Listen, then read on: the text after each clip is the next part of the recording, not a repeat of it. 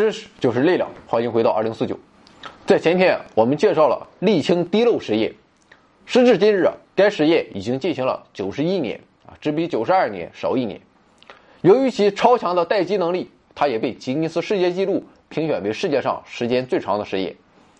不过，事实上，沥青滴漏实验在人类的实验史上并不是最长的。所以，今天我们就来介绍一下历史上耗时最长的五个实验。来看一看人类的耐力究竟如何。排名第五的就是沥青滴漏实验，目前已耗时九十一年。一九六一年，在澳大利亚昆士兰大学工作才两天的物理学家约翰梅因斯通，无意间发现了一个古怪的小实验。当时这一实验已经在橱柜里悄悄地进行了三十四年。从此，梅因斯通便决定守护这一实验。没想到，这一守护就是五十二年光阴。直到二零一三年，梅因斯通教授去世。那么在此期间，他一共见证了七滴沥青的滴落。这个沥青滴落实验的开创者是昆士兰大学的第一位物理学教授托马斯·帕内尔。他想借此实验向学生证明，在冷却状态下很容易被锤子砸碎的沥青，也可以像液体一样流经漏斗，并从底部滴出。事实证明，帕内尔成功了。大约每十年时间就会有一滴沥青滴落。迄今为止，已经滴下了九滴沥青，速度如此之慢，使其成为世界上最慢的滴漏。其实啊，严格的说，这个实验并不是一个科学发现的温床。在九十余年的时间里，此项研究只产生了一篇科学论文。该论文计算出沥青的粘性是水的两千三百亿倍。那么，这使得该实验在二零零五年赢得了搞笑诺贝尔奖啊，或许这也是其成就之一。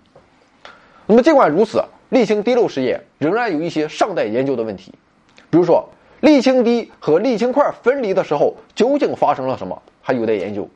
另外，可能还要花费数十年的时间来弄清楚天气、空调的使用以及大楼装修产生的震动对沥青滴落速度所带来的影响。不过，梅因斯通认为，该实验的价值不在于它对科学的贡献，而在于对历史和文化的影响。它激起了雕刻家、诗人和作家对时间流逝和现代生活节奏的深刻思考，同时，它还让人联想到科学史和事物发展的恒久性。梅因斯通说：“无论世事如何变幻无常，沥青始终遵循着自己固有的规律。现在漏斗里还有大量的沥青，在未来的一百五十年里，它仍将无视世间纷扰，平静地准备迎接下一次滴落。”二零一三年八月，梅因斯通因中风去世。幸运的是，他在去世前找到了沥青滴漏实验的接手人。那么，在他离开之后，他的年轻同事将会把这一实验继续下去。排名第四的是看着天才成长，至今已经历时九十七年。一九二一年，斯坦福大学的心理学家路易斯特曼。通过其开发的斯坦福比奈智商测试，挑选出了在1900年和1925年间出生的1500多名天才儿童，然后对他们进行跟踪调查。这是世界上最长的纵向研究之一，也是历时最长的深入研究人类发展的项目。在长达九十多年的时间里，研究者对这些参与者的家庭生活、教育程度、兴趣爱好、个人能力以及个性品格进行了追踪调查。特曼之所以设计这一实验，是为了反驳当时流行的一种假设，那就是天才儿童的身体是羸弱的，他们缺乏社交能力，并且发展不全面。不过，即便是依照当时的标准，该项研究的实验设计也存在诸多问题。首先，特曼的样本选择方法具有很大的偶然性，测试的管理在很大程度上是基于教师的推荐信。其次，选择的样本缺乏代表性。其中超过百分之九十是白人与中上阶层，特曼甚至让自己的孩子报名参加测试。更有甚者，特曼为了使实验结果符合自己的预期，还为实验参与者写推荐信啊，帮助其中一些人进入斯坦福大学学习。特曼的调查一直追踪到这些儿童进入成年。研究结果显示，这些天才儿童和普通人一样健康，并具有良好的社会适应能力。他们普遍都成长为事业有成、快乐的成年人。另外，随着调查项目的推进，研究人员也在努力地弥补实验中存在的一些缺陷和不足。比如，在上世纪八十年代，哈佛大学医学院的心理学家乔治·瓦兰特就将特曼的数据补充到自己的一项研究成人发展的长期项目上，并开始收集当年参与特曼那项研究的人的死亡证明。那么，通过这些实验记录，加州大学河畔分校的心理学家霍华德·弗里德曼总结出特曼研究最有意义的一项发现，那就是人的责任心，比如说审慎、毅力和计划性等品质，无论是在童年期还是成年期，都是预测长寿的一个关键心理因素。具有良好责任心的人可延长六到七年的寿命。现在，随着当代科学的发展，纵向研究也在与时俱进。新加入的研究人员也在不断补充新的方法，同时也会修改或者摒弃那些他们认为不再有意义或者过时的一些做法。比如说，他们将采用完全不同于九十年前的方式对情感健康进行评估。虽然实验的参与者绝大部分早已经不在人世，但斯坦福长寿中心的负责人劳拉·卡斯坦森说：“查看这些纵向数据，就像在书写一部心理学史。”排名第三的实验是研究肥料的影响，目前已历时一百七十五年。该实验由肥料大王约翰劳斯于一八四三年在其位于伦敦北部的洛桑庄园里发起的，其目的是弄清楚矿物肥料和有机肥料对农作物产量的影响。实验测试了氮、磷、钾、钠、镁以及农家肥料对几种主要农作物产量的影响。研究的作物包括小麦、大麦、豆类。和根块农作物，在研究进行了二三十年之后，一些肥料的相对重要性就基本弄清楚了。比如说，氮肥的作用最大，其次是磷肥。不过，为了适应农业实践的需要，实验会定期更新，测试新的想法。比如，在一九六八年，自从研究开展之时，农民就在种植的长杆谷粒作物被更高产的短杆谷粒作物所取代。研究证实，新品种需要更多的肥料。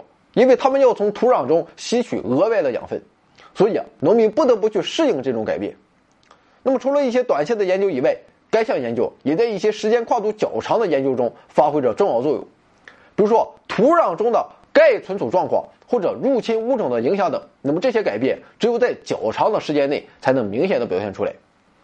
还比如，在2003年，科学家从1843年收集的小麦样本中提取到两种小麦病原体的 DNA。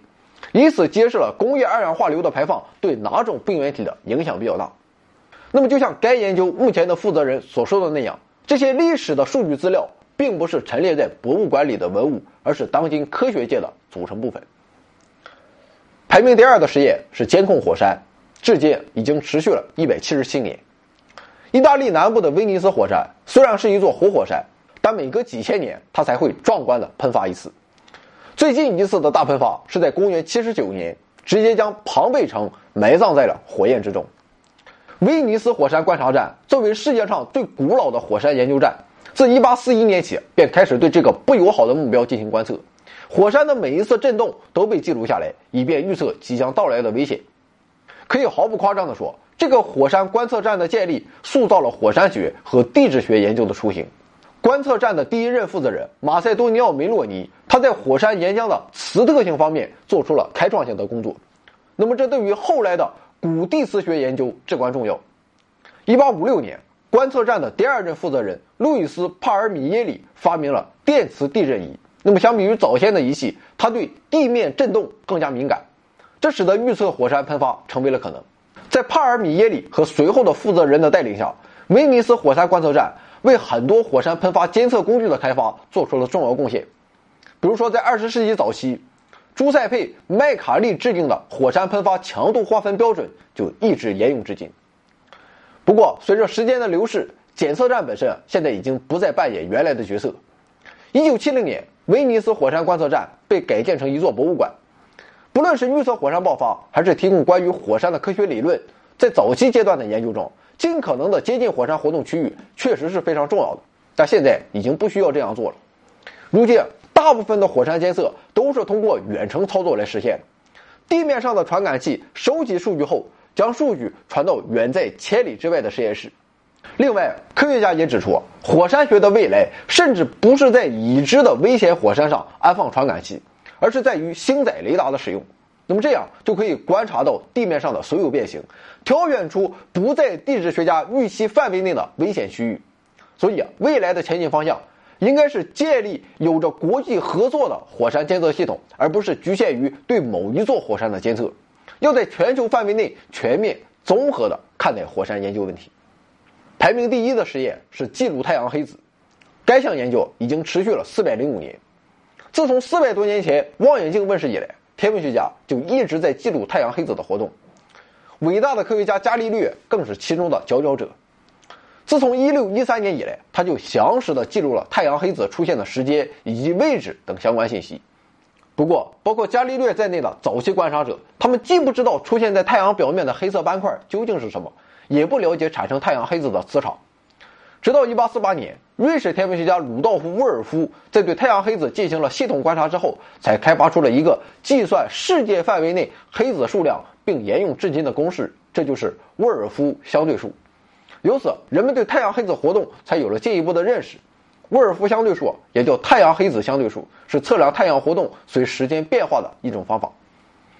现在，对于太阳黑子的研究仍未停歇，这既包括现在观测的数据，自然也包括四百多年间五百多名观察者在观察太阳表面时留下的照片和手绘资料。可以说，时间跨度越长，人们对太阳黑子及太阳就会了解的越充分。所以啊，太阳黑子的记录依然在持续进行着，从伽利略之后从未间断。也许啊，人们要做的就是忠实的记录实验数据，而不是去担心最后的结果将会如何。那么好了，五个长时间跨度的实验就介绍完了，暂且不讨论实验所做出的贡献，仅仅是实验开创者的远见卓识和继任者的耐心与奉献，就值得我们的钦佩与敬仰。因为新鲜感过后的不懈坚持，也许才是被成功默许的开始。回到二零四九微信订阅号已全面升级，微信搜索“回到二零四九”或 “back to 二零四九”，阅读节目文本，还有更多惊喜，精神的、物质的，还有你懂的。